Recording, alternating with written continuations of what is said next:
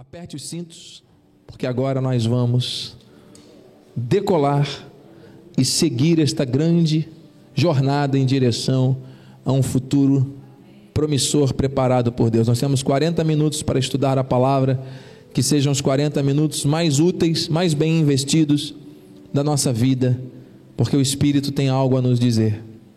E eu recebo de antemão a instrumentalidade e o uso da minha mente, das minhas cordas vocais, do meu coração, da minha vida, para transmitir aquilo que Deus quer, para vivermos o avivamento da mente para o futuro. Abra, por favor, a sua Bíblia no livro de Provérbios 23, 18. Já agradeci a Deus a todos a minha família, minha esposa, filhos, meus irmãos, nosso apóstolo, bispo, bispo Daniel, enfim, todos que fazem parte desse santo ministério, a família da região dos lagos, somos uma igreja, estamos avançando para coisas grandes. Diz assim o texto base: porque deveras haverá bom futuro, não será frustrada a tua esperança. Aponte para alguém e diga: a tua esperança não será frustrada. Vire para alguém que está atrás de você, se tiver como, e diga: a tua esperança não será frustrada. Atrás de você, não será frustrada. Você que está em casa, fala para a pessoa que está perto de você, se tiver alguém aí, fala para alguém, fala, fala, fala. A tua esperança não será frustrada. Pai bendito e amado, Deus Todo-Poderoso, revela-te a nós com poder, com glória com majestade e que essa mensagem venha de encontro aos teus propósitos santos e eternos para as nossas vidas. Assim oramos e já de antemão te agradecemos em nome de Jesus. Amém. Povo de Deus, santos preciosos, eleitos, mais que vencedores em Cristo, o futuro é uma grande interrogação. Você e eu não temos habilidade de prever o futuro. Existem pessoas nesta terra que se dizem conhecedoras do futuro, necromantes, cartomantes, videntes. E a Bíblia, quando cita, remete ou correlaciona essas pessoas a um espírito maligno. Então, o ditado popular que diz que o futuro a Deus pertence, esse ditado ele está correto. Só que este futuro diz a palavra, será bom. Para quem? Para todos? Não. Porque quando a pessoa não consegue enxergar a realidade, a vida, com base nessas lentes de aumento da graça, ela vai ver um presente ruim e um futuro tenebroso. E durante a semana nós vamos aprofundar as questões da preocupação que envolvem esse processo. O que é a esperança que ele diz que não será frustrada? Do original é antecipar com prazer. Então, se existe algo que você ainda não viveu, mas que você consegue projetar com a sua mente de Cristo, você atrai isso para o teu presente você antecipa isso e você sente um prazer, uma satisfação. Isso é esperança. Nós temos que andar por fé no presente com esperança no porvir. Porque o contrário é a ansiedade, o excesso de futuro, essa grande interrogação. Sabendo que o mundo jaz no maligno, que as notícias são ruins, que a situação do brasileiro é terrível, que o Covid está voltando, que não sei o que, tantas situações. O que, que acontece conosco?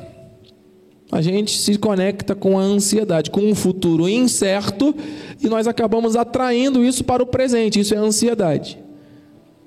Então, esperança e ansiedade são opostos aqui entre si. E esta, esta, este bom futuro, amados, está reservado para aqueles que têm do alto a sabedoria. Diz em Provérbios 24, 14: Então, sabe que assim é a sabedoria para a tua alma. Se a achares, haverá bom futuro e não será frustrada a tua esperança.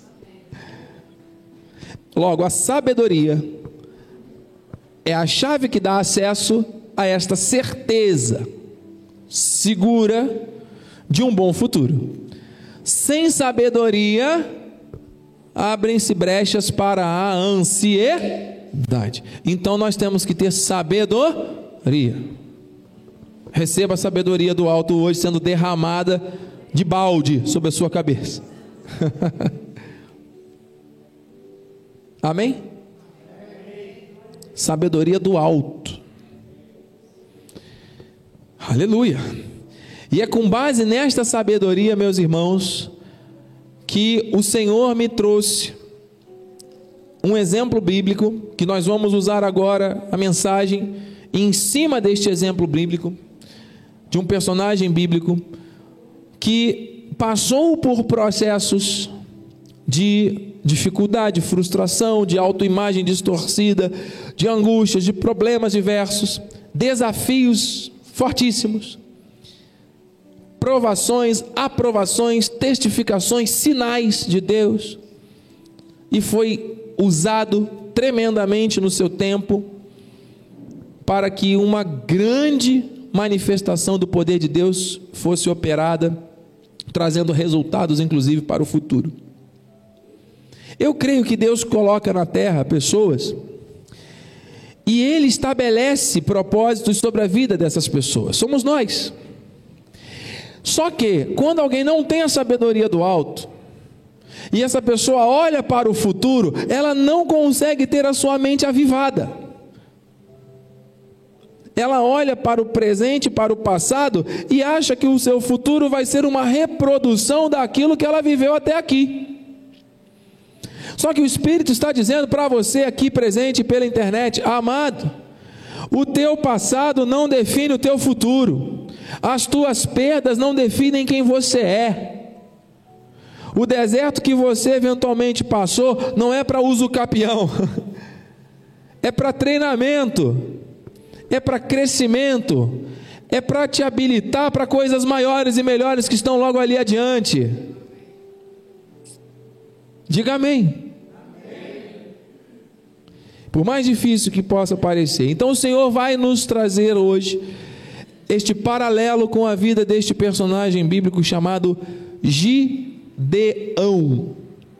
Vamos olhar etapas da vida dele. São vários versículos que nós vamos ler aqui, sequenciais, para que nós possamos entender o contexto. Amém, igreja? E no final nós vamos terminar orando. Então veio o anjo do Senhor e assentou-se debaixo do carvalho que está em Ofra, que pertencia a Joás, a Biesrita, era a nacionalidade dele. E Gideão, seu filho, estava malhando o trigo no lagar. Preste atenção. Gideão estava fazendo o quê? Malhando o trigo no lagar para o pôr a salvo dos midianitas. Versículo 12. Então o anjo do Senhor lhe apareceu e lhe disse: O Senhor é contigo, homem valente. Vamos já entender. Os midianitas, eles estavam dominando o povo de uma maneira cruel. Toda a produção da terra era saqueada. De tempos em tempos, eles esperavam a colheita chegar, deixavam o povo lá trabalhando, achando que iam colher e desfrutar daquilo que haviam plantado. Sorrateiramente, os midianitas vinham e saqueavam tudo. Imagina a tensão, a preocupação e o estresse que estava sobre a vida daquele homem e de tantos outros que estavam trabalhando, trabalhando, trabalhando, trabalhando, preocupados que a qualquer momento poderia vir alguém saquear e eles não poderiam fazer nada. Que situação! Imagina você trabalhar, trabalhar, trabalhar, trabalhar, chegar no mês, final do mês, vem o imposto de renda, vem a conta da farmácia, vem a conta de não sei mais o que, é moradia, é mercado, é não sei o que, e aí Parece que tem ali tudo te esperando para saquear a tua produção E no final, quando você vai desfrutar alguma coisa, meu Deus, cadê? E a parcela da dívida A, da dívida B, deixa eu escolher qual que eu vou pagar. Joga para o alto, pega uma, assim, essa daqui que eu vou pagar esse mês. E a mês que vem eu pagar outra. E aí as pessoas vão vivendo assim. Será que é isso que Deus projetou para o seu povo na terra? Você acha que foi isso que Deus projetou para nós? Você acha que é dessa maneira que Deus quer que você e eu vivamos nessa terra? Responde, responda. Bispo, mas nós temos que pagar as contas. Eu ouvi essa expressão essa semana de colegas de trabalho que estão acima do limite físico, assim como eu também já atingi em alguns momentos, e precisei pisar literalmente no freio. Nosso corpo tem limites. Então a primeira coisa que uma vida que passa em alguns momentos por uma situação desértica, um dos primeiros pontos que o Senhor quer nos ensinar com isso é que nós temos limites e nós temos que conhecer os nossos limites. Deserto não é lugar de moradia, amém? Mas nós também não podemos achar que nós vamos conseguir fazer tudo porque nós somos capazes e nada pode nos impedir, e vamos que vamos ultrapassando os limites que Deus estabeleceu para nós. Isso é um princípio, e eu tenho aprendido com isso. Nós temos aprendido a cada dia, amém, amados?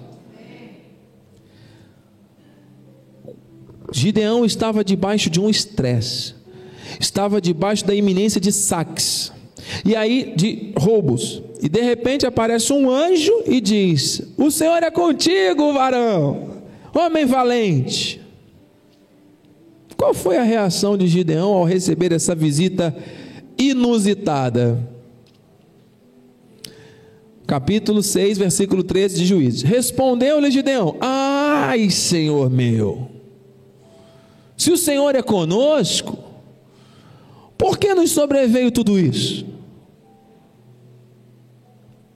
É, e o que é feito de todas as suas maravilhas que nossos pais nos contaram, dizendo: Não nos fez o Senhor subir do Egito? Porém, agora, nesse tempo presente que eu estou vivendo aqui, que é futuro do passado lá dos meus pais, os meus pais falavam que no futuro seria bom, e eu agora no presente estou vivendo um monte de coisa ao contrário. Não nos fez o Senhor subir do Egito, porém agora o Senhor nos desamparou e nos entregou nas mãos dos midianitas. Qual era a confissão de Gideão nesse momento aqui? Era uma confissão de fé? Era uma confissão de esperança? Ele estava olhando para o quê? Para o problema, para a dificuldade, para o deserto. Ele estava meio que se acostumando com aquilo, porém muito revoltado. Com quem? com o último que ele poderia se revoltar.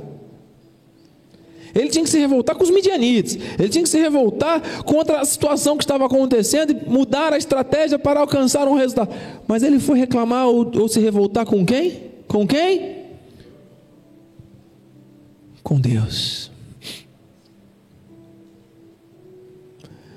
Amados, nós temos que atentar que Deus está revelando coisas para nós aqui. Diante das situações de deserto, de dificuldades, de processos que nós temos que passar, a tendência da murmuração é primeiro imediata. Você vê que ele nem. Ele ficou. Ah, já que você chegou aqui, que, que anjo que, que nada. Se fosse anjo, se fosse Deus, se fosse cuidado, não teria me deixado chegar nessa situação. Olha o que eu estou passando, olha o estresse que eu estou vivendo me entregou nas mãos dos midianitas, livrou os meus pais no passado, disse que meu futuro ia ser bem feito e me decepcionou, me frustrei. Eu agora acreditei estou pagando o preço de ter acreditado em mentiras. Era o sentimento de Gideão. Quantas pessoas já não passaram por isso? Por causa de perdas, de situações, de outras coisas que acontecem na vida, de chegar ao ponto de se revoltar contra o próprio Deus. Tamanhas as frustrações da vida. Mas o versículo segue 14. Então se virou o Senhor para ele e disse: Vem cá então, vamos para o fight. Vamos nós dois aqui para ver quem ganha. Foi isso que o anjo fez? Já que você está falando que eu sou tão, não sei o que, vamos aqui resolver então que eu vou te tirar um dente. Não. O que, que ele falou? Vai nessa força, garoto. E livre Israel das mãos dos midianitas. Porventura não te enviei eu? Peraí, está acontecendo alguma coisa. Chega um ser espiritual, um anjo, com a frequência do alto do céu, trazendo um recado quentinho, pão fresco para Gideão. E Gideão murmurando, reclamão, decepcionado, estressado, ansioso, sobrecarregado, tomando 15 remédios para aguentar tranco. No final do mês, o dinheiro, toda a família indo embora porque vem alguém e rouba. Qual era a frequência, a visão, a mentalidade de Gideão? Era uma mentalidade deste mundo. Era uma mentalidade desértica. Amém? Ele conseguia nesse momento enxergar o futuro que Deus já tinha preparado para ele? Claro que não. Amados, os problemas cegam a gente. O estresse cega a gente. Deus fala uma coisa, você vai vencer, você vai, isso aqui. A pessoa tem a fé ativada pela palavra, mas parece que apaga, parece um fósforo que acende ali no culto, amém. Mas aí quando sai da igreja, começa a semana, passa coisa, pux, acabou. É isso? Você vê que o anjo chegou, entregou a palavra. Gideão aproveitou, botou tudo para fora. Murmurou, reclamou. Que história é essa? O anjo ignorou tudo que ele falou, falou: olha, vai nessa força. Eu te capacitei, te chamei, te forjei para mudar a situação do teu povo todo, não é só da tua casa, não. Você vai mudar a situação do povo todo. Às vezes Deus quer usar a vida de alguém para mudar não só o contexto pessoal, mas um contexto de uma coletividade, para fazer coisas grandes para a sua geração. Amado, receba isso em nome de Jesus, viver o propósito de Deus não é buscar as bênçãos pessoais simplesmente atendendo a base da pirâmide de Maslow. Entende, Rafael? As necessidades básicas de moradia, de locomoção, de alimentação, que suprem as necessidades. Deus ele quer coisas muito, muito, muito, muito, muito, muito, muito maiores para todos nós. Amém? E aí ele diz, no 15: e lhe disse, Gideão de novo, com a palavra: Ai, Senhor meu, de novo, mas o bicho é reclamão, hein? Ele está na vibe do, dessa terra que não consegue desapegar do problema, não consegue enxergar e ouvir a voz de Deus. Com que livrarei Israel? Está falando que, que eu vou ser usado? Como é que eu vou fazer isso? Eis que a minha família é mais pobre Manassés, eu sou o menor da casa de meu pai. Deve estar equivocado, pô. não é comigo que você está falando, não. Pô. É o vizinho ali, ó. Vai lá, me mira, mas me erra. Me deixa aqui continuar trabalhando antes que os midianitas venham e roubem tudo. Você está me distraindo. Está pegado ali ao, a escravidão. Usa o capião. Usa o capião pegou. E aí ele vai no 16: Tornou-lhe o Senhor terceira vez. É muito amor, hein? É um chamado. Amado, Deus quando chama, Deus não usa outra pessoa, não. Deus não vai pular a tua casa para ir lá chamar outro. É contigo que Deus está falando, é por isso que você está aqui, por isso que você está na internet ouvindo essa palavra. Já que eu estou contigo, já que eu estou contigo, eu não estou preocupado se você é mais pobre, eu não estou preocupado se você é mais rico, eu não estou preocupado se você está estressado, se você está ansioso, se você está tendo sua produção roubada ou saqueada, eu não estou preocupado com as tuas reclamações, garoto. Já que eu estou contigo, você vai fazer aquilo que eu estabeleci para você fazer e acabou. Não tem história. Não tem mimimi, mamamá, mememé, não tem nada. Quando Deus estabelece, Deus cumpre. Quando Deus chama, Ele capacita. Quando Ele dá a visão, Ele dá a provisão. Quando uma porta se fecha, outra se abre. Quando a outra se fecha, Deus quebra a porta, quebra a parede e faz com que a coisa aconteça. Aleluia, glória a Deus.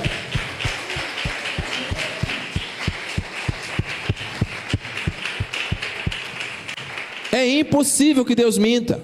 Mas os problemas, as angústias, mas será que eu vou conseguir viver isso? Será que eu vou conseguir acessar essa promessa? Será que eu vou um dia conseguir desfrutar daquilo que Deus planejou para a minha vida?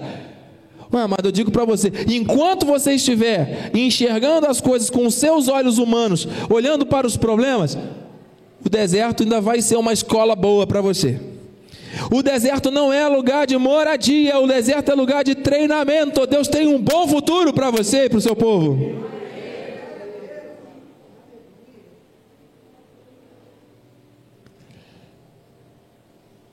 Já que eu estou contigo, ferirás os midianitas como se fossem um só homem. Eita! O exército dos midianitas, amados, era muito, muito, muito mais numeroso. E oprimia mesmo, era uma coisa assim covarde. Não tinha, humanamente falando, possibilidade. Mas Deus faz o impossível. Aí ele respondeu: Se agora então achei. Gideão já está começando a amaciar o coração, né? já está começando a aceitar a ideia de talvez poder ser, quem sabe, um homem reclamão, um homem ansioso, um homem preocupado, estressado, entende? Deus já tinha mostrado o, o, o futuro para ele, estava mostrando, começando a dar visões para ele do futuro. Ele tinha que avivar a mente dele para poder acessar esse futuro. É o que Deus quer para nós. Ele respondeu: Se agora achei mercê diante dos teus olhos, dá-me um sinal que é o Senhor que me falas. Então quer dizer, a gente recebe tantas propostas às vezes que a gente acha que é Deus. A gente ouve tantas coisas no nosso dia a dia, não é? Chegou a resposta que eu tanto queria. Agora eu vou fazer e vou acontecer. Amado, quantas vezes eu, você, quantos nós de nós já nos deparamos com situações que a gente está num aperto e aí de repente aparece uma coisa que parece um anjo de Deus que chegou com a taça de ouro na mão, entregando a vitória. E aí você pega, isso, minha sogra já soprou ali, é isso, é a nossa vontade, não é a vontade de Deus. E é nessas horas que nós somos testados naquilo que nós mais queremos. Porque aquilo que nós queremos não pode estar na frente daquilo que Deus tem para a nossa vida, são distrações. São distrações. Eu ouvi essa manhã também. Hoje eu acordei com gratidão no meu coração e o Senhor me levou a muitas reflexões e Ele está me trazendo à memória. Um dos maiores empresários do ramo de venda de, de joias que existe vivo no nosso país, ele tem acesso como líder do mercado dessa, desse segmento do Canadá para baixo. Como é que começou a sua vida? Ele foi entrevistado por um pastor que teve um encontro de, com pessoas muito importantes da sociedade, e lá estava esse homem que foi muito condecorado, honrado, ele teve a oportunidade de ter uma, uma conversa pessoal com ele. Como é que você, o que, é que você faz? Aí eu vendo joias. Como é que começou o seu processo de venda de joias? O meu pai, quando ele era vivo, ele era dono de um, uma empresa que trabalhava com outro segmento, não me recordo agora, era outro produto. E o meu pai foi acometido de câncer. E o meu pai estava com diagnóstico de morte. E antes de morrer, meu pai virou para mim, virou-se para mim e disse: "Olha, meu filho, você é o meu único herdeiro. Você quer um conselho?" O filho quero. Você vai ser o herdeiro de tudo isso que eu consegui construir com muito trabalho. Se você gostar muito, for apaixonado por esse produto que nós hoje trabalhamos, depois eu vou lembrar qual era o produto, você dá continuidade à empresa e amplia tudo isso. Vai se especializar e amplia isso. Se você não gostar, se não for a sua paixão, você vende essa empresa e com o dinheiro da venda você monta outra empresa com aquilo que você gosta. E vai fazer aquilo que você gosta. Passado três dias o pai morreu. O filho foi, vendeu a empresa, seguiu os conselhos do pai. Princípios não podem ser quebrados, hein? Pegou o dinheiro, comprou outra empresa para trabalhar com joias, que era o que ele gostava, que era o que ele queria, que era o que ele se identificava.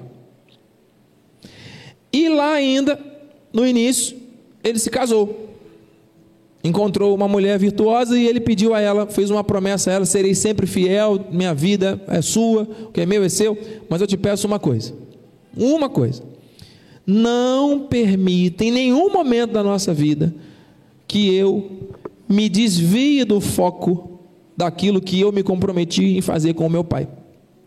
Me ajude nisso. Eu quero que você me ajude a ser fiel a este foco que eu estou tendo, que eu me comprometi com meu pai. Ela falou: Amém, assim vai ser. E ele prosperou, prosperou, prosperou e foi indagado por esse pastor. Mas Ellen, que bom, então você prosperou rápido. Sim, eu prosperei rápido. Mas teve momentos da minha vida que me fizeram várias propostas. Por que agora que você não investe em bangalôs no Havaí? Por que, que você não investe agora em jatos que vão levar as pessoas não sei para onde? Por que, que você não investe em terreno na Lua? Aí a esposa virou para ele: Você pediu para que eu te mantivesse atento e alerta para não se desviar do foco. E sabe o que, que ele fez? Disse não para essas propostas. E se tornou o homem e é o homem mais próspero. Então, existe um preço a ser pago para você ser bem sucedido naquilo que Deus te chamou para fazer. É dizer sim para aquilo que Deus te chama para fazer e dizer não para as outras coisas. No meio do caminho vão surgir propostas enganosas, que podem até parecer boas, mas que vão te distrair, que vão tirar você do foco. Será que é isso que Deus quer para a tua vida? Será que é o momento de você fazer aquilo? Será que é a forma de você fazer aquilo? E aí, depois que você toma uma decisão dessa, você já quer tomar outras em cima daquela e vai saindo do foco, saindo do foco, chega lá na frente e você pede a Deus para te abençoar. Deus me abençoa nisso aqui. Deus faz um milagre nessa área da minha vida, mas espera aí, você está totalmente fora de um foco. E aí muitas vezes daqui Deus te coloca num deserto permissivo, para que o deserto sirva de escola, para que você finalmente entenda que é para seguir aquilo que Deus quer e não que você quer. Aleluia. Já que estou contigo. Então nós temos que ter muita certeza. Gideão pediu um sinal. Você pode pedir sinais a Deus, Senhor, confirma que não seja isso. Só que a gente não sabe esperar às vezes, né? Essa é a verdade. A gente está com o nosso, nosso relógio de urgência é mais acelerado que o de Deus, né? A gente acha que Deus esqueceu da gente, aí a gente quer fazer as coisas na frente de Deus. A gente não sabe esperar. Ô, oh, coisa difícil esperar. Eu não gosto de esperar nem fila de banco, mas fila de mercado. Eu olho logo, eu chego assim, eu sou assim. Eu chego no mercado, eu já entro no mercado, já olho a fila. Aí eu já vejo mais ou menos qual é o caixa que está indo mais rápido. eu vou, faço as compras, e aí venho. Às vezes está faltando um arroz, um feijão, uma coisa que é lá no final do mercado. Aí eu penso na estratégia, eu falei, o tempo que eu vou levar para poder ir lá pegar o arroz e voltar, são duas pessoas que vão entrar na fila na minha frente. Aí eu já vou com uma 90% das coisas já fico ali na fila, e aí eu vou pensando se além do arroz está faltando alguma coisa. Aí quando chega alguém atrás de mim, eu vou ali pegar o meu arroz rapidinho. É o tempo que eu vou lá, pego o arroz para otimizar meu tempo. E quando eu volto já está quase na vez, e aí eu vou embora. Né? então tem decisões que a gente vai tomar, mas baseado no nosso senso de urgência, na nossa velocidade, na nossa pressa. E às vezes na nossa ansiedade. Saber esperar é difícil. A bênção antecipada de uma. Tomar posse de uma bênção de forma antecipada pode virar maldição. Guarde isso, hein? Deus está falando coisas para nós, amém? Mas por outro lado, ficar também esperando, esperando, esperando, parado, achando que vai cair do céu, reclamando, murmurando como Gideão, ele poderia ficar ali reclamando o resto da vida. E ele estava teimoso, hein? Tá, já que é você, eu não consigo, não consigo acreditar. Olha a minha realidade. Olha a minha situação, como é que eu vou acreditar que é você que está falando? Que sou eu que vou livrar minha dinheiro? Minha família é pobre, eu sou estressado, vou ser roubado a qualquer momento. Então tá, já que é você, fala aí então. Dá um sinal para provar que é você. 19. Entrou o Gideão e preparou um cabrito, bo e, e, bolos, asmos de um efa de farinha. Quer dizer, você viu que o sinal que Gideão pediu a Deus era com base naquilo que ele mesmo queria que fosse. Ele mesmo preparou. Ó, se for, você vai fazer do jeito que eu quero para mostrar que sou eu mesmo. Ele foi ousado. Fez um bolo, de efa de farinha, carne pôs num, ca, num cesto, caldo numa panela, e trouxe-lhe até debaixo do carvalho, e lhe apresentou. Era um, um holocausto, um sacrifício. Porém, um anjo de Deus lhe disse: Ah, agora vem aqui a revelação para nós encerrarmos essa primeira parte, a segunda parte, domingo que vem. O anjo de Deus lhe disse: Toma a carne e os bolos asmos Estão visualizando ali o bolo e a carne? Põe-nos sobre esta penha, essa pedra, e derrama-lhes por cima o caldo. Ou seja, ele trouxe uma carne, trouxe um bolo e trouxe um suco lá que é um caldo nutritivo. O que que o anjo para aquele sacrifício orientou? Naquele contexto ali era a prática coloco a carne, coloco o bolo em cima de uma mesa, de uma pedra, e o caldo não deixa do lado aqui não. O caldo você vai derramar. E essa coisa do derramar, amado, é uma tipificação do sangue de Cristo derramado na cruz. Amém? E quando nós estamos falando desta desta carne que precisa ser lavada pelo sangue e deste bolo que foi preparado com tantos outros ingredientes que fazem parte não só da nossa vida, mas do propósito que Deus tem para nós, com cada detalhe. Quando o sangue é derramado, algo sobrenatural acontece. A minha vida e a sua vida foram lavadas pelo sangue de Cristo. O bolo e a carne foram lavados pelo caldo, o caldo foi jogado por cima. Aleluia. Estendeu o anjo do Senhor a ponta do cajado que trazia na mão, e tocou a carne e os bolos asmos, e subiu fogo da pedra, e consumiu a carne e os bolos, e o anjo do Senhor desapareceu da sua presença. Algo molhado pode pegar fogo? Você sabe que quando o profeta destruiu os 450 demônios de Baal, também foi assim, né? Aquela coisa do derramar. Esse derramar, amado, tipifica o sangue. Então ouça, nós fomos lavados pelo sangue. O fogo do Espírito queima tudo, amado, como um Nossa vida é um sacrifício.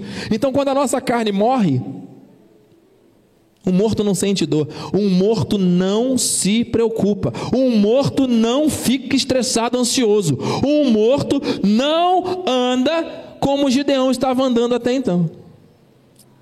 A palavra diz que nós já morremos para o pecado e estamos vivos para Deus. Que não somos mais nós quem vivemos, mas é Cristo que vive em nós e o viver da carne vivemos pela fé. Você está recebendo que tem coisas na minha e na sua vida que precisam efetivamente morrer para que nós possamos acessar um futuro promissor que Deus preparou? Este é o maior sinal, é o sinal da cruz, é o sinal do sangue que foi derramado sobre mim e sobre você, para tirar toda e qualquer frequência desta terra, dessa crença limitante das coisas, dos problemas, das situações e nos manter totalmente conectados com os valores do reino. Esse é o benefício do sangue na minha vida e na tua vida. Igreja, entenda, receba.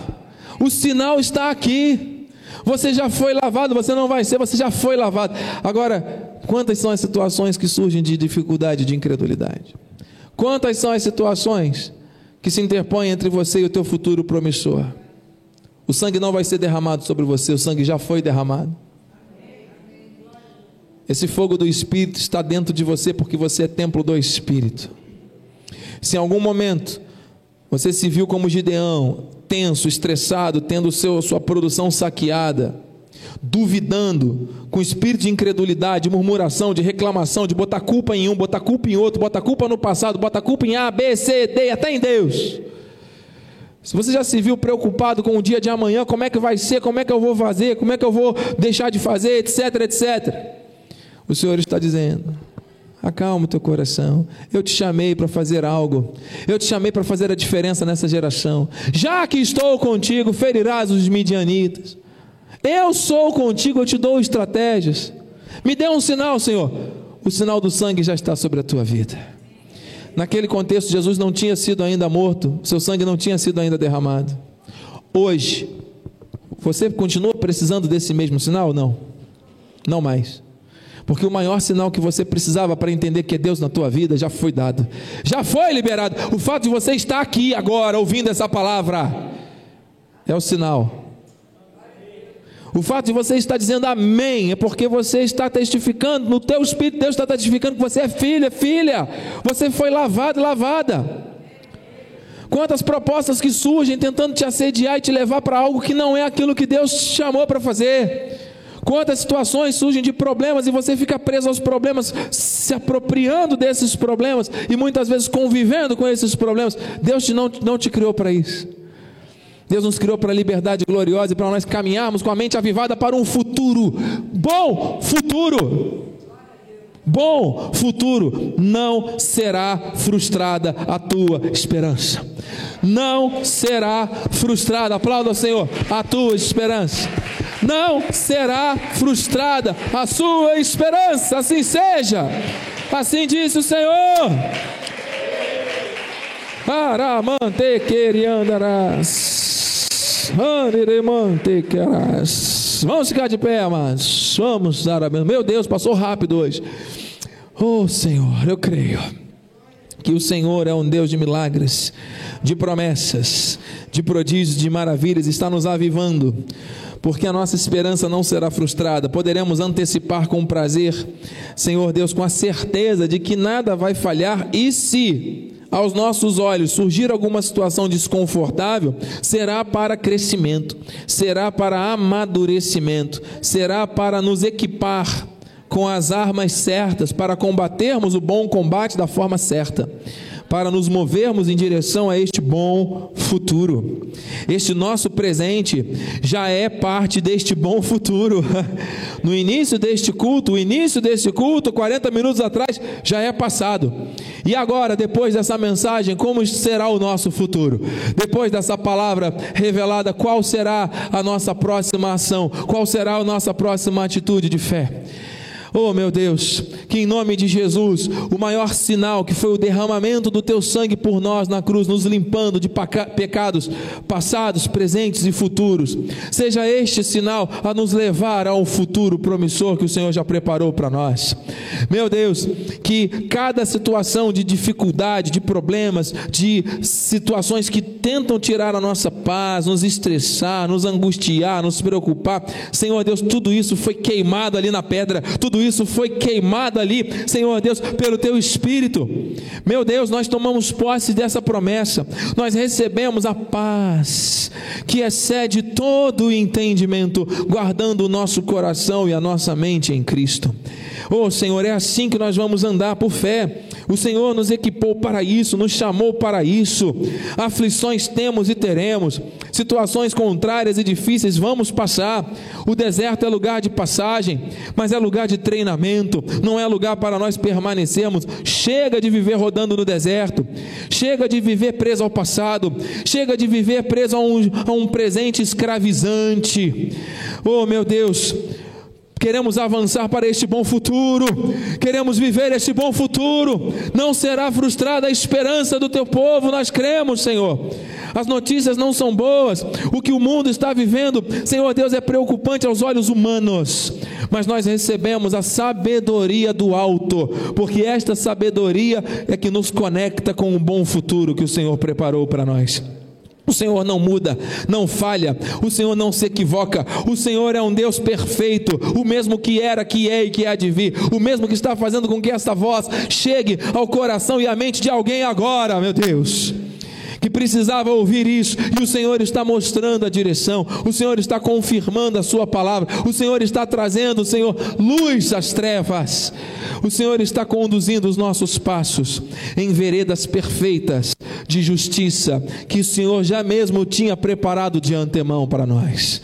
Muito obrigado por esse entendimento. Muito obrigado por esta palavra. Muito obrigado, Senhor, por esta revelação. Muito obrigado por cada família aqui presente, por tantas famílias na internet, por tantas famílias aqui nessa região dos lagos, aqui na cidade de Rio das Ostras, que estão sendo, Senhor Deus, alcançadas pelo teu favor, pelo teu amor, pela tua verdade que liberta e que traz herança.